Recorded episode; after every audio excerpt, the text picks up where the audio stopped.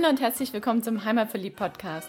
Der Podcast mit den besonderen Tipps für dein Wochenende in Stuttgart, in der Umgebung und auf der Schwäbischen Alb. Hier findest du das Passende zum Abschalten, Kraft tanken, Spaß haben, für Bewegung und Entspannung und Tipps und Tricks, was du alles dafür brauchst. Wir sind Susi und Frank Reiser, deine Hosts für diese Podcast-Episode und wünschen dir viel Spaß beim Reinhören und später beim Aufstöbern des Besonderen. In der Podcast-Episode 179 vom Heimatverliebt-Podcast wird es wieder kulinarisch, allerdings diesmal ohne den Kochschwabe. Denn wir wollen heute mal der Frage auf den Grund gehen, wo ist denn der Unterschied zwischen der badischen und der schwäbischen Küche? Wie du es ja vielleicht mitgekriegt hast, waren wir in den letzten Wochen ziemlich viel auch im Badischen unterwegs und ja, da haben wir uns gefragt, was zeichnet eigentlich die Küche dort aus und wo ist der Unterschied zur schwäbischen? Und weil wir das nicht wirklich so richtig auf den Speisekarten der badischen Restaurants uns erklären konnten, haben wir uns Hilfe geholt. Und zwar in Form von zwei Kochbüchern vom Silberburg Verlag. So schmeckt's in Baden und so schmeckt es im Schwäbischen. Und da habe ich mal versucht, so die Unterschiede rauszuarbeiten und die Gemeinsamkeiten natürlich auch. Und die stellen wir dir jetzt vor. Doch bevor wir jetzt in die Kulinarik einsteigen, wollen wir erst einmal die Frage klären, wo ist denn eigentlich die regionale Abgrenzung zwischen Baden und dem Schwäbischen? Weil wie du es jetzt schon raushörst, schon alleine in der Begrifflichkeit merkt man ja, dass da, dass es nicht ganz das eine passend zum anderen ist. Denn eigentlich wäre es korrekt zu sagen, gegenüber dem Badischen gibt es das Württembergische. Aber es sagt eigentlich im allgemeinen Sprachgebrauch kaum jemand, sondern wir reden immer von den Schwaben. Aber wer sind denn eigentlich diese Schwaben? Also der Begriff Schwaben, der geht ursprünglich aufs Herzogtum Schwaben zurück, aus dem Mittelalter.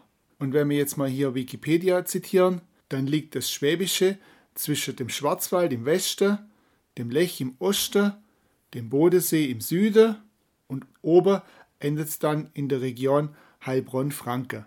Und da dazwischen wohnen die Schwaben. Und was hat es jetzt mit dem Baden dann auf sich? Also der Begriff Baden, der kommt von der Fürsterfamilie.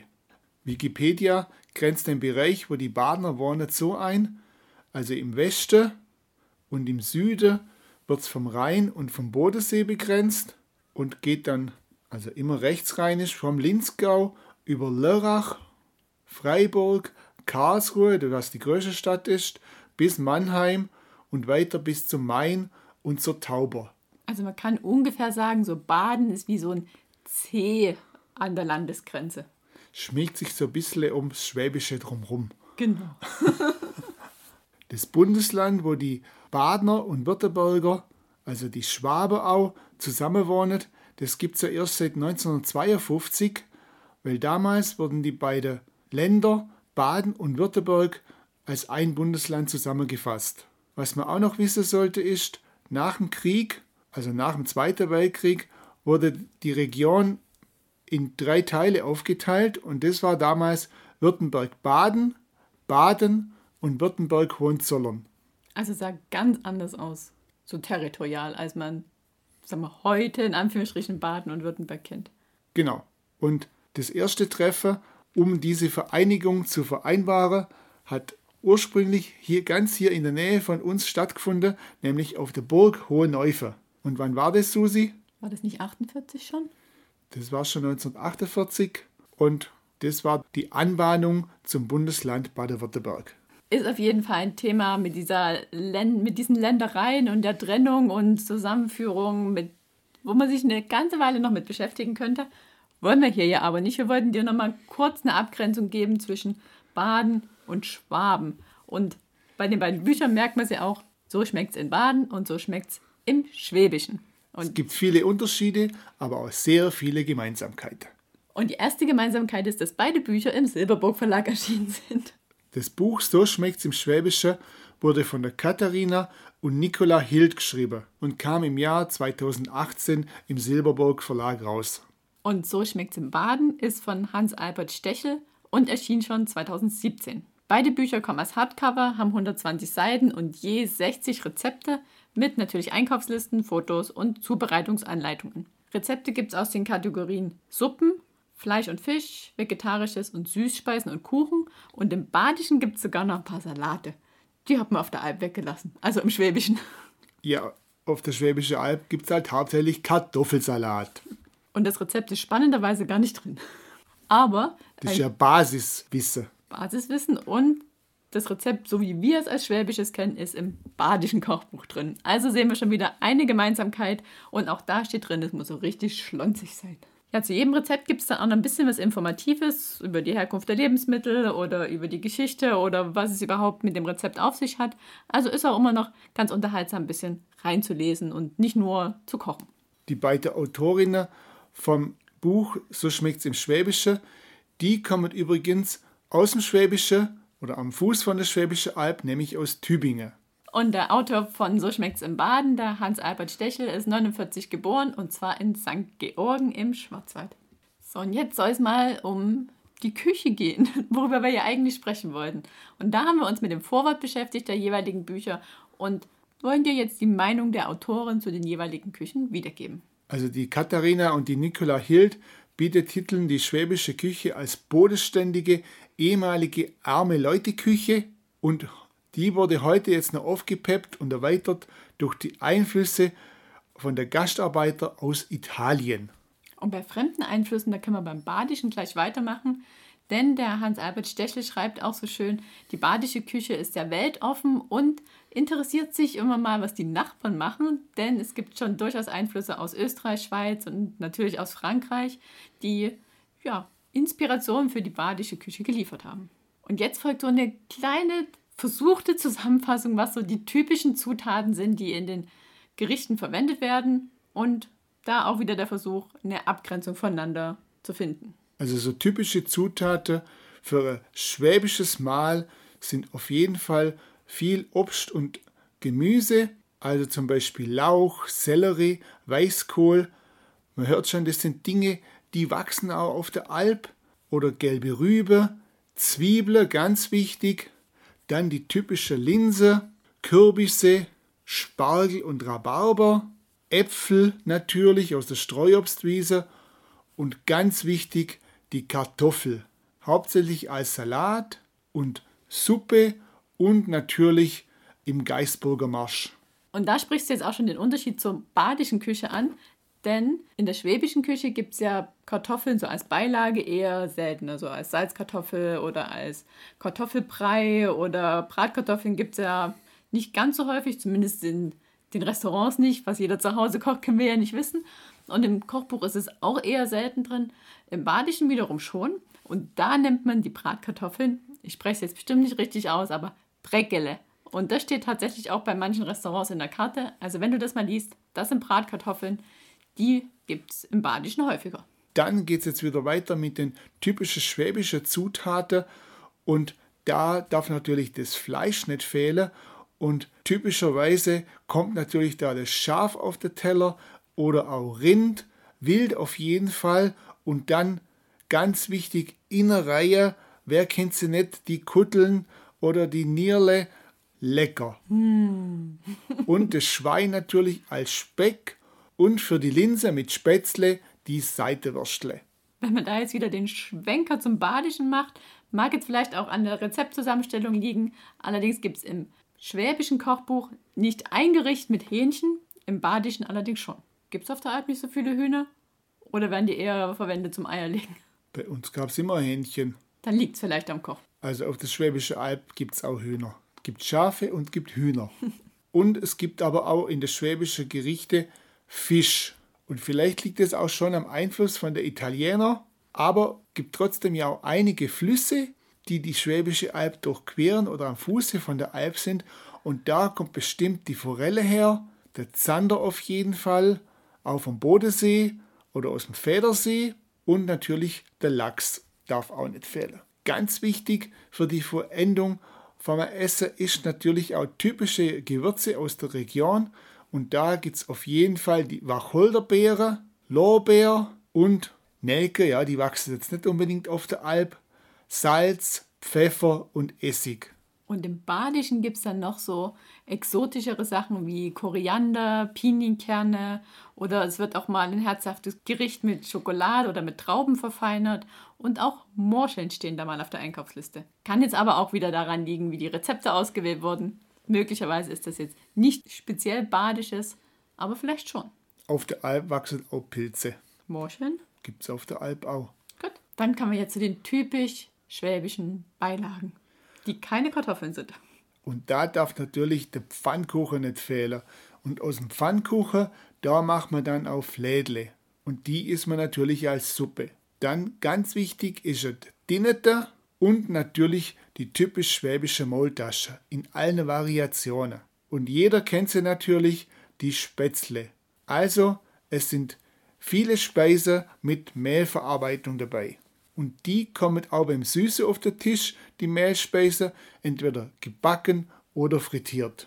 Also du siehst schon, im Schwäbischen, da ist viel Deftiges dabei, auch Süßes und da kommt keiner zu kurz und findet sich bestimmt für jeden in, von den 60 Speisen, die in dem Buch sind, ist für jeden was dabei. So auch beim Badischen. Ich komme mir vor wie der Vertreter des Badischen, obwohl ich so neutral bin. Auf jeden Fall gibt es in der badischen Küche ähnliches Obst und Gemüse, was verwendet wird. Vom Fleisch her, abgesehen vom Hühnchen, ist es auch identisch, Fisch genauso. Was in der badischen Küche noch auch tatsächlich auf Speisekarten in Restaurants steht, ist der Bipilis-Käse. Weißt du, was Bipilis-Käse ist?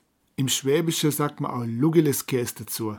Und was es genau ist, das forschst du am besten in den beiden Kochbüchern nach, denn es gibt zu beiden ein Rezept. Und übrigens, wenn dir noch was einfällt zum Thema badische und schwäbische Küche und wo es da einen Unterschied gibt, dann schreib uns auf jeden Fall entweder unter dem Instagram-Post zu dieser Podcast-Episode oder dem Facebook-Post oder einfach eine E-Mail. Würde uns mal interessieren, was so für dich die Abgrenzung zwischen den beiden Arten zu kochen ist. Und um dir jetzt noch ein bisschen das Wasser im Mund zusammenlaufen zu lassen, haben wir uns zwei Rezepte rausgesucht, die wir auch ausprobiert haben. Und da wollen wir dir einfach kurz drüber berichten und noch das ein oder andere Klugscheißerle dazu packen. Und das erste, was es bei uns gab, war. Der Zwiebelkuchen natürlich. Passt ja jetzt perfekt in die Zeit. Ich habe aus dem Badischen nämlich Federweißen mitgebracht und dann zu Hause den Zwiebelkuchen gekocht. Da dazu haben wir natürlich richtige schwäbische Zwiebeln dazu genommen. Und warum sind die Zwiebeln eigentlich auf der Schwäbischen Alb so beliebt? Weil die erstens auf den kargen Böden wachsen, was ja auch nicht selbstverständlich ist auf der Schwäbischen Alb weil man sie gut einlagern kann und sie haben viel Vitamine und sind somit perfekt, um durch den Winter zu kommen. Deswegen waren die auch früher auf der Schwäbische Alb beliebt, weil es da gab es lange Winter oder die Seefahrer, die kamen jetzt nicht unbedingt von der Alb, aber die haben die auch gerne mitgenommen. Neben Sauerkraut und das ist ja auch ziemlich beliebt auf der Alb. Also Zwiebeln gehört ja quasi überall dazu. Es gehört auf die Kirschspätzle obendrauf, es gehört in den Wurstsalat, in den Ochsenmausalat und natürlich richtig fett auf der Zwiebelrostbrote obendrauf. Und zum Nachtisch haben wir uns was aus der badischen Küche rausgesucht. Und wir haben es ja schon anklingen lassen, der Schwarzwald gehört natürlich zu Baden und da gibt es die Schwarzwälder Kirschtorte. Wobei ich zugeben muss, da traue ich mich noch nicht ran, aber einfach, weil mir das viel zu aufwendig ist mit dieser ganzen Verziererei ringsrum, obendrauf und drumrum und tralala. Ich habe mir das sehr schlaue Rezept aus dem Buch rausgesucht, nämlich Schwarzwälder Kirschtorte im Glas. Und da kommen die ganzen Zutaten einfach in, in ein 200 Milliliter Glas und man löffelt es raus. Dann macht es auch nichts, wenn der Biskuitboden ein bisschen zerbröselt. Ist er mir aber nicht. Aber dennoch könnte man auch die Brösel reintun. Und was ich gemacht habe, ist so eine kleine Leitabwandlung. Ich habe statt der Sahne einen Joghurt genommen. Schmeckt mindestens genauso gut und ist nicht ganz so kalorienhaltig. Und dafür hat sie halt einfach ein bisschen mehr Kirschwasser reingemacht. Genau. Das soll jetzt mal unser Einblick in die badische und die schwäbische Küche gewesen sein. Wenn du Lust hast auf die Bücher, dann schau mal in die Shownotes von dieser Podcast-Episode. Da haben wir dir beide verlinkt. Die beiden Bücher kosten aktuell knapp 10 Euro. Und falls du noch ein paar Inspirationen brauchst, was da noch alles so drin ist, gibt es jetzt noch kurze Aufzählung von ein paar Rezepten aus dem Schwäbischen. Natürlich sind da so Sachen drin wie der Geisburger Marsch, die Hirnsuppe, Grünkernsuppe natürlich, dann sowas wie ein Mostbraten, die saure Kuttler dürfen natürlich nicht fehlen, ein saftiger Rehbraten, die saure Nierle, die Linse mit Spätzle, Lammkeule vom Alplamm, dann sowas wie Lachsmaultasche, dann der Ofenschlupfer, dann natürlich der Lugeliskäse, dann Pfannkuchen mit Mangoldgemüse drin, dann sowas Exotisches wie Polenta Spinatroulade auf Alplinse. Da kommt der Italiener wieder durch. Dann Thymian Dampfnudeln auf Pilzragout. Hört sich doch alles lecker an, oder? und dann als Nachspeise zum Beispiel das Osterlamm oder Apfelkratzete und dann sowas Witziges wie Nonnenviertzle und dann noch was aus Stuttgart, zum Beispiel die Stuttgarter Weincreme mit Schneebällchen. Aber in Stuttgart gibt, liegt doch gar kein Schnee. Also der, wo da jetzt keinen Hunger gekriegt hat, der hat entweder schon gegessen oder wartet noch auf die badischen Rezepte. Und hier gibt es auch tolle Sachen, zum Beispiel Sauerkrautsuppe oder Löwenzahnsalat oder auch das badische Schneckensüpple als Fisch- und Fleischgericht, Rehrouladen, Kalbstafelspitz, saure Leberle, also auch Innereien, Zickleinbraten, das badische Dreierlei, mal was das wohl sein wird, Hühnerfrikassee, gebratene Wachteln und dann der Fisch aus dem Schwarzwald, die Schwarzwaldforelle und auch sauer eingelegte Forelle, vegetarisches wie Wirsingwickel oder saure Schnippelbohnen und natürlich auch leckere Nachtische. Und ich finde, die sind ein bisschen extravaganter als im Schwäbischen. Zum Beispiel Bärengratin, Grießflammerli mit Erdbeer-Rhabarber-Kompott, Feigentartlets und die schon genannte Schwarzwälder Kirschtorte im Glas. Also wer jetzt noch keinen Appetit hat, dem können wir auch nicht helfen. Also für gut 20 Euro kriegt man 120 Rezepte. Super Angebot, finde ich. Und kann sich einmal quer das Bundesland kochen und zurück. Die perfekten Bücher für die Völkerverständigung auf jeden Fall. Denn ich denke, Essen verbindet immer. Und ein gutes Weinchen dazu. Und dann ist alles im Lot. Also lasst euch schmecken. Und habt viel Spaß beim Aufstöbern des Besonderen in Baden und im Schwäbischen. Lasst es schmecken und bis zum nächsten Mal. Bis zum nächsten Mal. Ciao. Ciao.